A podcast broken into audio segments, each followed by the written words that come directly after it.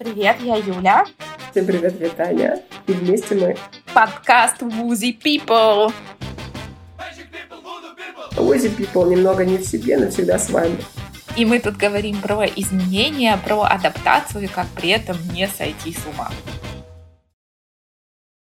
Всем привет! Привет, привет! Меня зовут Юля, я карьерный консультант, специалист по продажам, а еще я проживаю не в своей родной стране, мне кажется, с самого раннего детства. С самого раннего детства, окей. Я Таня, я Таня Бинсфельд, это будет скучное представление. Поработала в 15 странах, пожила приблизительно в них же. Ну и я коуч, юрист, медиатор, тот самый швец и жнец.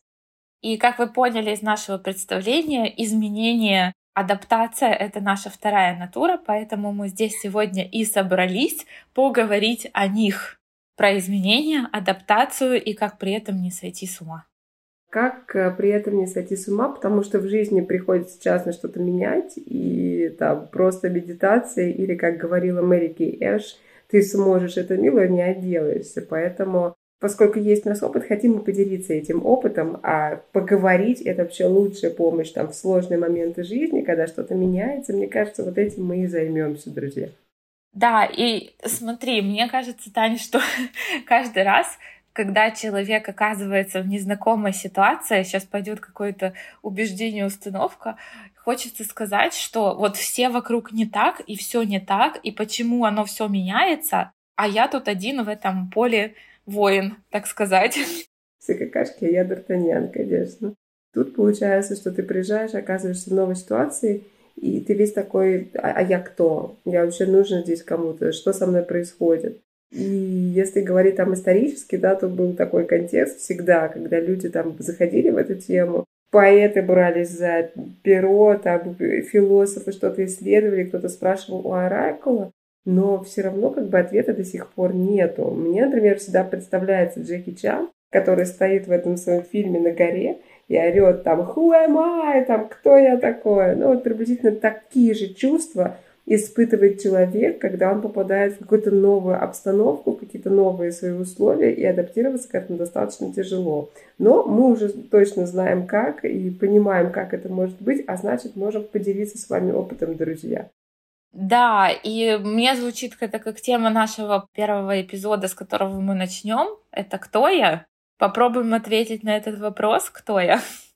И, кстати, вот мы с этого и начали на самом деле, потому что вот в контексте нашего подкаста каждая из нас себя представила, потому что в данной ситуации, в данном разрезе времени, пока мы сидим, пишем, кстати, в двух разных странах, север-юг, лед и огонь, потому что я нахожусь на данный момент в Норвегии. Таня, ты где? Пока еще я в Испании, здесь уже достаточно. Сейчас еще прохладно, но будет жарко.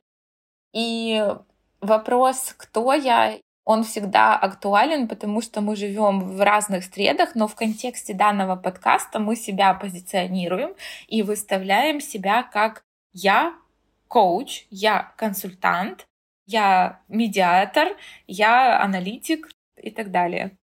Есть моменты, когда мы сами себе не можем ответить на этот вопрос. Он витает в воздухе, но его мало.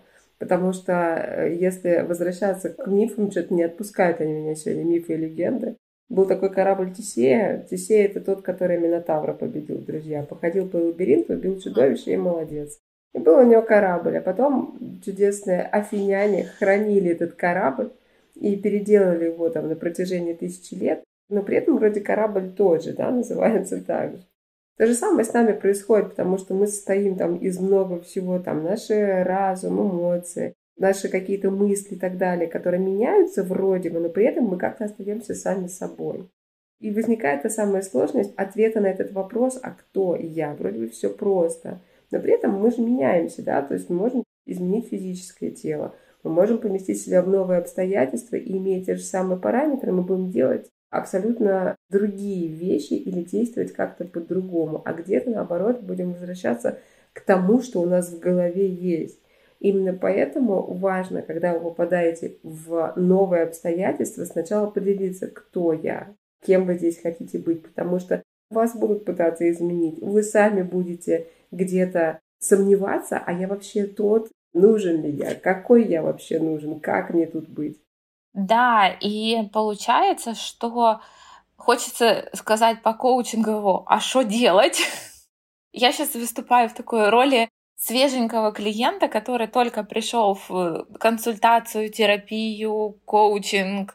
Я же тут, я же хочу тут все поменять, под себя подмять. Таня, как ты с таким работаешь? А нет э, такого ощущения, что иногда тебя хотят подмять? Да, кстати, есть. Я помню свое время, когда я переехала в Норвегию, то у меня было ощущение, что э, меня хотят подмять в какой-то момент. Давайте будем откровенными, оно все равно периодически возникает. Друзья, ну давайте так. Если вы оказываетесь э, в новых каких-то условиях, во-первых, снизьте какую-то планку ожиданий, требований по отношению к себе потому что невозможно поддерживать тот же уровень, даже если вы супер готовы и прошаренные в какой-то теме. Невозможно. Если только у вас там не супер спокойный офер, практически ничего не меняется, все равно меняется, потому что менталитет другой, какие-то запросы и даже ежедневное общение будет происходить по-другому, а это значит, что нужно вести себя немного иначе. И при этом, если ты что-то не смог, или наоборот, тебе кажется, что ты супер смог, а люди как-то на тебя посмотрели и тебя недопоняли, то это нормально, да, постулат коучинга. Ты окей, я окей. Ты, я окей, да.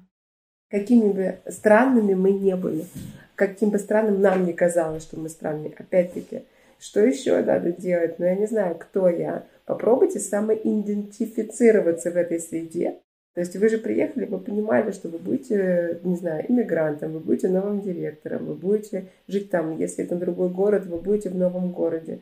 Ну так и исходите из этого, кто я. У вас останутся привычные вам роли социальные, которые вы играете, потому что ну, если есть семья, вы также останетесь мужем или там женой, вы будете там, если есть дети, вы будете и папой, и мамой. У вас останутся как минимум ваши родители, для них вы всегда будете дочерью. И эти роли привычные. Есть профессиональная роль, которую вы играете, и это тоже может помочь вам в адаптации. Якорите себя для того, чтобы можно отвечать. Было на вопрос легко. Кто я? Я директор, я там хороший сын, я там хорошая дочь, я там хорошая жена и так далее. А иногда я просто я, который ничего не делает вообще. Ой, ну это для некоторых э, типов личности это очень сложно принять себя э, в, в концепции я лентяй, да, даже не лентяй, или я прокрастинатор, или я, я просто я, и я ничего не делаю, независимо от страны и переезда, как мне кажется. И ты вот сейчас сказала про все меняется. Я даже хочу сказать, что многие из моих наблюдений, и я в том числе в свое время, сталкиваются с тем, что даже еда другая куда бы вы ни переехали, и вот даже те же норвежцы, они когда ездят, я это видела, в Норвегии не самая кулинарная страна в мире. У нее хорошая красная рыба. Да не, она такая, не очень. Вы просто не там, не там ловите. Ну. Не там ловите. Вот, и они прям любят свои консервы, они их даже могут с собой захватить, если они едут на долгое время, не потому что они не могут пойти купить что-то, а потому что это что-то свое, родное, понятное.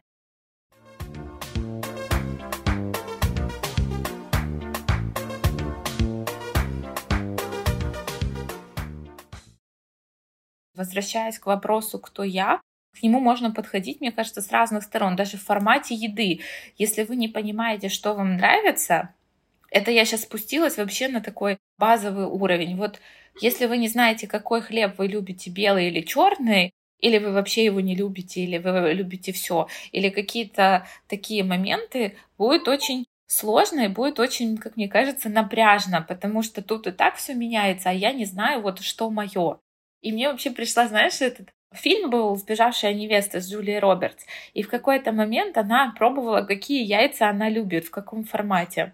Э, там была сцена, когда она там с каждым бойфрендом она любила определенные яйца. И вот это очень такая метафоричная ситуация, как мне кажется, потому что понимая, какие яйца ты любишь из всего разнообразия, в каком формате, ты уже знаешь, что твое.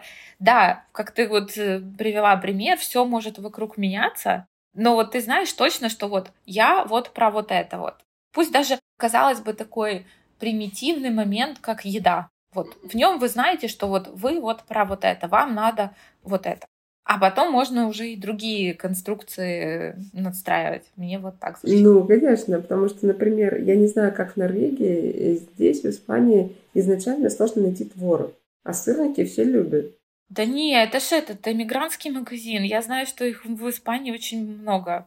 Э, не знаю. Ну, в Барселоне, да. Я живу не в самой Барселоне, а рядом с ней. Нет.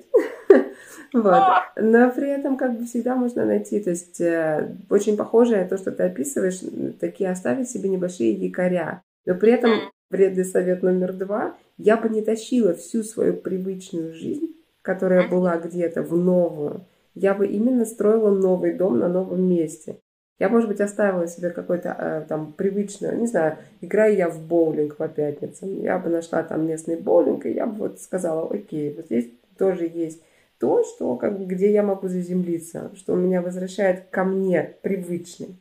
А дальше бы я бы все-таки уже э, смотрела на то, что да, есть уже там какие-то привычные мне вещи. Я могу приготовить сырники из мягкого творога, который продается в Испании, например. Но при этом я все равно э, как бы смотрела, а что как бы местные-то едят. Я не хочу уходить в тему еды, потому что едят они хрень всякую. Но как пример, то есть это может быть любая вещь, друзья, да, я, я же правильно понимаю? Это может быть какое-то занятие, это может быть там на уровне еды, это может быть я не знаю, привыкли вы петь в 6 утра громко на балконе. Посмотрите, кстати, чтобы это не нарушало общественный порядок, но оставьте себе какую-то привычку, которая будет помогать вам как бы соединяться, что да, это все еще я, да, это все еще я, который поет, да, это все еще я, который ест привычную еду, да, это все тот же я, который играет в боулинг, ну, там, не знаю, волейбол, теннис, поставьте что-то свое. Да, и еще я ты слышала такой совет, говорят с собой взять что-то привычное, привычную вещь, особенно для детей. Взять привычную игрушку какую-нибудь, оно срабатывает или нет? Ну, для взрослого можно взять привычный, не знаю, блокнот или, ну, лэптоп хотя бы.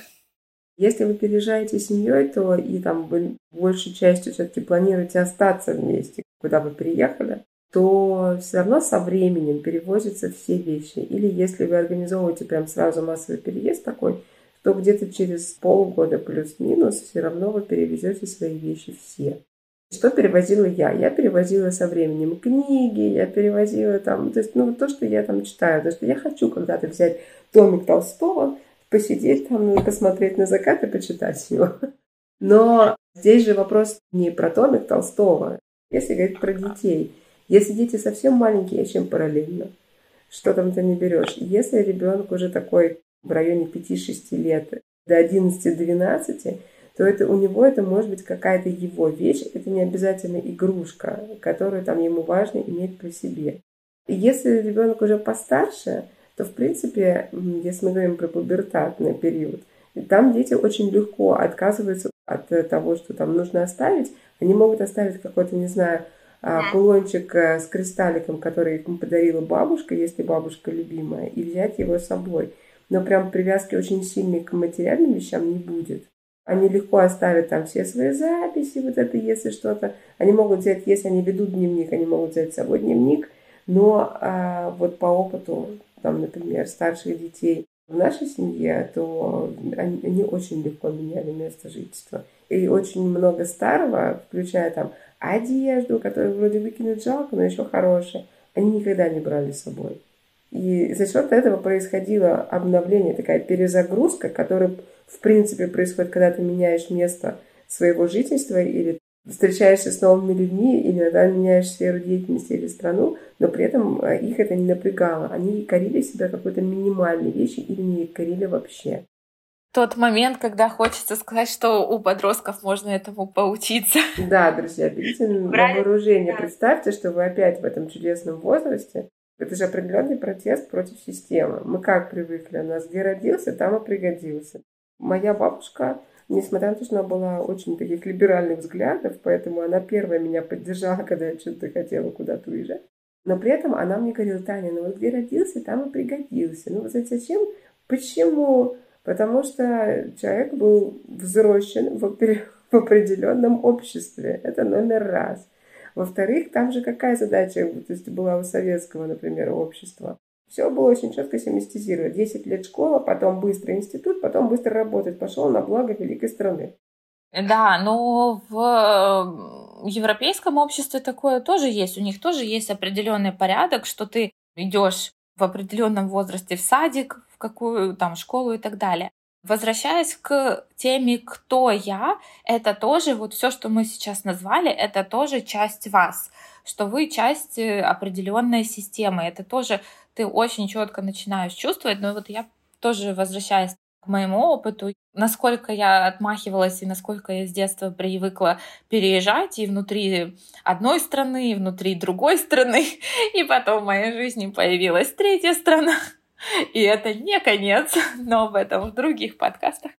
Все равно ты тянешься с собой, вот это твой внутренний багаж, это часть меня, то, что я выросла в системе, сформировалась в системе, где было четко установлено, что ты 11 лет отучился в школе, вот сразу же, никаких раздумий, ты должен идти в универ. Вопрос, как ты, по ощущению, он вообще не стоял. И эта часть меня, это сформировало меня, определенные качества, э, фичи, параметры, называйте как угодно. И когда я переехала в Норвегию, я их с собой удачно перетащила, все нормально. Проблема была в том, что я их пыталась внедрить, и иногда все равно хочешь да не хочешь, оно где-то так и проскользнет по касательной. Ты берешь, и вот это вот, допустим, в Норвегии все делается медленно, просто очень медленно, и я люблю делать вещи быстро. И не всегда это срабатывает. Мое желание что-то сделать быстро с возможностью основной окружающей среды. И это тоже то, что классно про себя понимать и говорить, я быстрый человек, мне нужно быстро вот в тех-то, тех-то параметрах. Мне кажется, просто это тема отдельного подкаста на то, что как бы представители других чудесных наций, с ними тоже все окей. Потому что да. здесь ты сам с собой идешь на такой компромисс. Ты понимаешь, здесь все медленно, а я быстро. Чтобы не загонять, например, и как-то не раздражаться слишком много, вот это как раз э, здесь и будет нам помощником в том, что, чтобы понимать о том, что окей, не надо быстро, можно быстро, это я не такой, или как бы ну просто здесь все так происходит, и опять вы будете отвечать на вопрос, кто я. Это вопрос, что если это возможно, когда мы берем с собой свой опыт, так можно брать оттуда там лучшие практики, что называется, но опять-таки да, да. все-таки рано или поздно придется ассимилироваться, да, подстраиваться под то, как живут здесь люди. Потому что если ты, Юль, говоришь, что они там медленны, есть более быстрые немцы, но при этом там есть бюрократическая машина, как пока не, не пройдут они по всем Она пунктам. тут тоже есть. Да, но Все пока нормально. не, не пройдут все по всем пунктам, а, они быстрее сработают, но им важно свериться, как бы, что все хорошо по всем статьям. В Испании люди супер расслаблены, их не только в Испании, в принципе, юг это Италия, Португалия, Испания. Здесь будет такая же штука, как с Кубой. Здесь будет siempre mañana и релаханте. Расслабленно, да, relajante, расслабься. Но вопрос в том, что э, люди, которые здесь в Испании, ты будешь говорить, ребят, мне быстрее надо, они скажут, ну, в принципе, у нас сиеста, come on, что тебе два дня тебе не сделают погоду.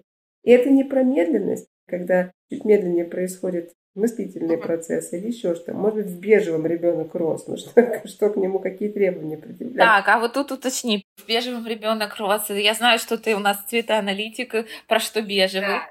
Ребят, давайте внесу ясность. Цветоаналитика основана на методах, которые по цветовым предпочтениям можно прочитать состояние человека. Почему про бежевый? У нас все производители не знаю, вещей для новорожденных и так далее, мамы и так далее. Они любят оформлять детские комнаты в бежевом цвете или в таких пастельных тонах, прости господи. Почему? Когда женщина становится беременной, она становится такая вся воздушная, она любит всех там, давайте я вас полюблю, давайте я вас обниму, давайте ты мой вот это, Миша, он такой хрупкий, он такой та-та-та. Когда рождается ребенок, ребенку, он, это, конечно, прикольно, но у него должны быть естественные раздражители, и этот цвет, такой чистый цвет, красный, синий, зеленый и желтый. Прямо такие яркие спектральные цвета, потому что это естественные нормальные раздражители для того, чтобы происходило развитие. А если есть пастельные тона, в частности бежевый, то развитие может быть замедлено.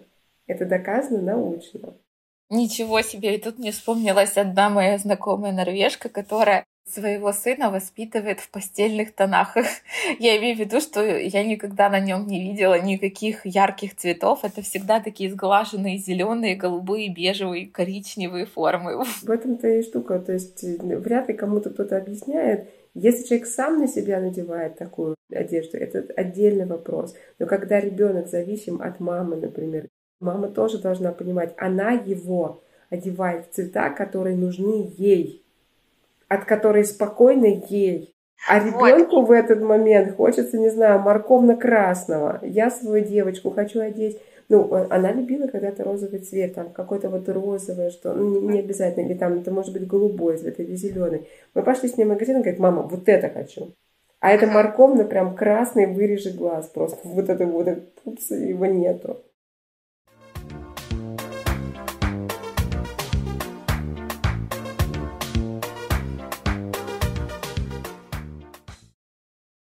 То, что мы сейчас говорили про цвета, это очень классная метафора. Когда вы переезжаете, вы в какой-то степени становитесь вот этим ребенком. На вас общество хочет одеть, ну, общество как родитель, в котором вы оказываетесь, оно хочет одеть на вас какие-то цвета уже и правила с жизни, которые уже есть в этой стране, далеко до вас. Ну, просто вот они были, они там веками сформировались, а вы как тот ребенок, который хочет прийти в магазин и взять какую-то ядрено-морковно-красный штаны, кофту, не знаю, там что-то такое, и сказать, а я хочу вот это.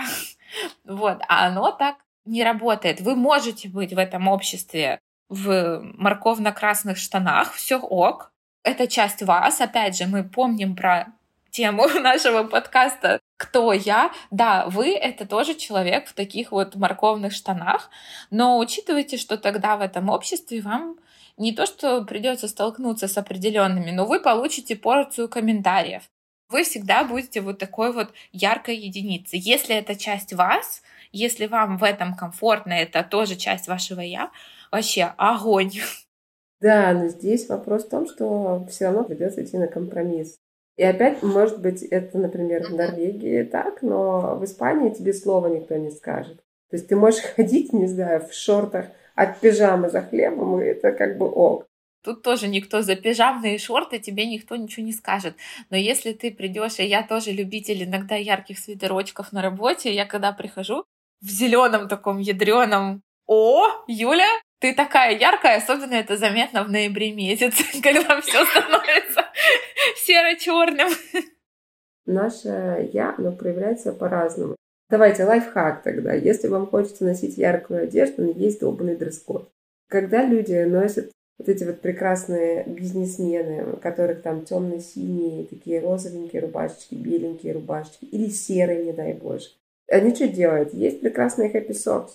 Ну, у них сейчас уже и underwear, который тоже достаточно яркий. Люди надевают яркую деталь, носки, нижнее белье какое-то. И, в принципе, Хакамада тоже рассказывала такую да, технику, да. которая в Госдуме говорит, я ходила, все вот это вот непонятно что, а я, я знаю, что у меня там, не знаю, красный лифчик и трусы. Это один из вариантов. Я недавно тут проходила курс по коммуникации. Это определенный тип личности. Он называется бунтарь которые вот проявляют себя вот через такие яркие элементы. Ну, чтобы сейчас не вдаваться в подробности курса, вот люди, которые одевают вот такие вот яркие детали, скрытые в обществах, где это нельзя сделать, они с таким образом своего внутреннего бунтаря удовлетворяют. Да, для меня звучит как архетип Юнга, но да. вот эта рекомендация, она дается универсально, то есть это для всех. Есть люди, которым нормально, они подчиняются этим правилам, а есть те, которым вот нужно. Если вам нужна подзарядка, и вы чувствуете, вас задолбал уже этот цвет, можно переключиться так. И эмоциональное состояние свое немножко поднять. Но опять-таки нужно же принимать во внимание, что мы все равно будем искать компромисс, не теряя при этом своего я. То есть мы понимаем, что есть определенные правила игры. Я, может, и не хочу учиться 6 лет там в университете, но я понимаю, что если у меня не будет этой бумажки, то дальше будет как-то сложно представлять, что я там гениальный специалист, который нужен в какую-то компанию. И я имею необходимые компетенции, чтобы удовлетворить. Я понимаю, что я не могу, к сожалению, прийти на бизнес-встречу, ну, если, конечно, не, не ищут какого-нибудь супер креативного человека, я не могу прийти, когда все одеты там в бизнес-костюмы, я понимаю, что это бизнес. Это может в каком-нибудь, я не знаю, супер легком кантельном платье, которое, или какое-нибудь яркое платье, вырви глаз, и общаться с ними на бизнес-темы. Меня просто не воспримут. И это называется мимикрируемое. Но при этом теряю ли я свое «я»? Нет, я просто выражать его буду по-другому. Мне кажется, это такая приемлемая, даже не ложь, а немножко подмена, сублимация. Ну окей, я поиграю по вашим правилам, но я все равно буду делать по-своему. А какое я, свое я, я показываю, когда я одеваю, вот как ты сказала, на бизнес-вечеринку легкое коктейльное платье, которое не мэчит там с той вечеринкой. Ой, а мне всегда хочется вспомнить Круэллу а, в этот момент. Когда была тема, мамочка ее сумасшедшая устраивала, что вечеринка, все, все должны быть в белом. Она вроде да, пришла да, в белом, да, да, да, но красном. И все, как бы точка. Да, ну опять же, там бунтарский дух э, проявлялся обоих дамочек. Одна бунтарила в правилах э, и говорила, что, а другая решила идти против. Но опять же, вот такими простыми примерами, как э, ваш любимый цвет одежды и то, что вы любите носить, еда, поведение, окружение, мы пытаемся вам показать, что мы очень разные, с разными людьми в разных контекстах. Не зря же даже инстаграмным персонажам очень часто говорят, когда их встречают в жизни, ой, а вы вообще не такая, как в Инстаграме или там в какой-то другой соцсети. Или наоборот, говорят, вот вы такая же, как и там. Потому что мы меняемся. Или, допустим, когда у человека начинаются новые отношения, говорят, ой, а я вот с этим там, со своим партнером, я вообще какой-то другой, потому что открывается какое-то другое я. И также, когда вы приезжаете в другую страну, открывается что-то другое в вас вы вдруг становитесь может быть, где-то более замкнутым, а может, наоборот, более открытым, потому что столько вокруг всего нового, и вы этому всему открыты. Это тоже часть вот этого пазла под названием «Я». Я для себя сделала такой вывод, что куда бы ты ни переезжал, в первую очередь ты берешь себя. помимо всех коробочек, чемоданов, ручных кладей и так далее, ты берешь себя и тем, кто собирается даже в контексте даже своего города в рамках одного района переезжать, вы все равно возьмете себя. Мне кажется, как минимум нужно просто принять то, какой ты есть. Потому что, знаете, в детстве еще нам говорят, слушай, ты, да, не знаю, у тебя веснушки, там, ты ведешься как дебил, ты не можешь сообразить. И тут, ну, нас-то на конфликт вызывает, чтобы была какая-то реакция, но как только ты говоришь, ну да, я как бы дебил, подтормаживаю, не чаще, чем другие люди это со мной происходит. А дальше можно уже привет коучингу посмотреть, в этом контексте мне нормально, нормально, а вот в этом контексте можно чуть изменить, чтобы там тоже было комфортно и нормально. И дальше оно уже ваше, да, это я, будет работать на вас. Юля, ты правильно говоришь, потому что Всегда у вас есть вы, и вы справитесь. Да, у всех нас есть я, и мы справимся. И это то, что, мне кажется, не надо менять. И это то, что вам всегда помогало и будет продолжать помогать. Преодолевать ваши страхи какие-то, адаптироваться к новым обстоятельствам, отвечать на неудобные вопросы, контактировать с людьми, чего-то добиваться, а может быть понимать, что место не ваше и опять что-то менять. Поэтому всегда Оставляйте себе кусочки своего индивидуального «я», прекрасного «я». И если есть запрос на то, чтобы, может быть, должны быть какие-то изменения, чтобы они работали на вас, тогда делайте эти изменения. Но кардинально супер сильно себя менять, потому что, не знаю, становиться испанцем, таким же расслабленным, неорганизованным, и неответственным. Это совершенно не обязательно, если вы переехали жить в Испанию. Вы можете оставаться быстрым человеком, но принимать, например, особенность, говорить так, давайте встретимся там, я не знаю, не полпятого, а говорить, дайте в пять. И вы понимаете, что полпятому все подойдут, например. Но это такая универсальная рекомендация, которую можно даже там красивее или там к нашей привычной, если человек опаздывает. Просто оставайтесь собой, мне кажется, и тогда отвечать на вопрос, кто я, будет проще. Да, ну что, на этой ноте давай, как в коучинговой сессии, пойдем на завершение. Да, друзья, пойдем на завершение. И как в коучинге, мы надеемся, что вы узнали что-то новое о себе, и, может быть, мы чем-то смогли вам помочь по-новому посмотреть на ситуации, в которой вы оказались, или, может быть, окажетесь. Да, и в коучинге мы всегда говорим людям, и да и в консультациях тоже, с чем полезным, с чем нужным вы ходите для себя э, из этой сессии. И мне звучит, что сегодня мы держали фокус на каких-то очень практических советах, рекомендациях, э, которые вы можете прям взять и применить вот прям в ту же секунду. Они связаны с такими вещами, которые каждый из нас э, сталкивается. Поэтому применяйте это. Мы говорили про еду, мы говорили про отношения, мы говорили про цвета, про одежду, про восприятие, привели свои примеры.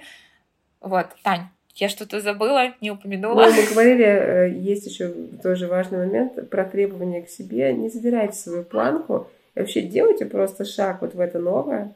Потому что, ну, как минимум, это такое приключение и возможность как еще один минимум и, может быть, даже максимум, это опыт, который можно использовать или можно просто улыбнуться. Знаете, мой как если не получится, ну хоть поржем. Мне кажется, прекрасная такая а, вещь и философия, которая тоже существует. Я думаю, что на этом мы с вами прощаемся, да, на сегодня, потому что да. мы разговариваем уже там полчаса.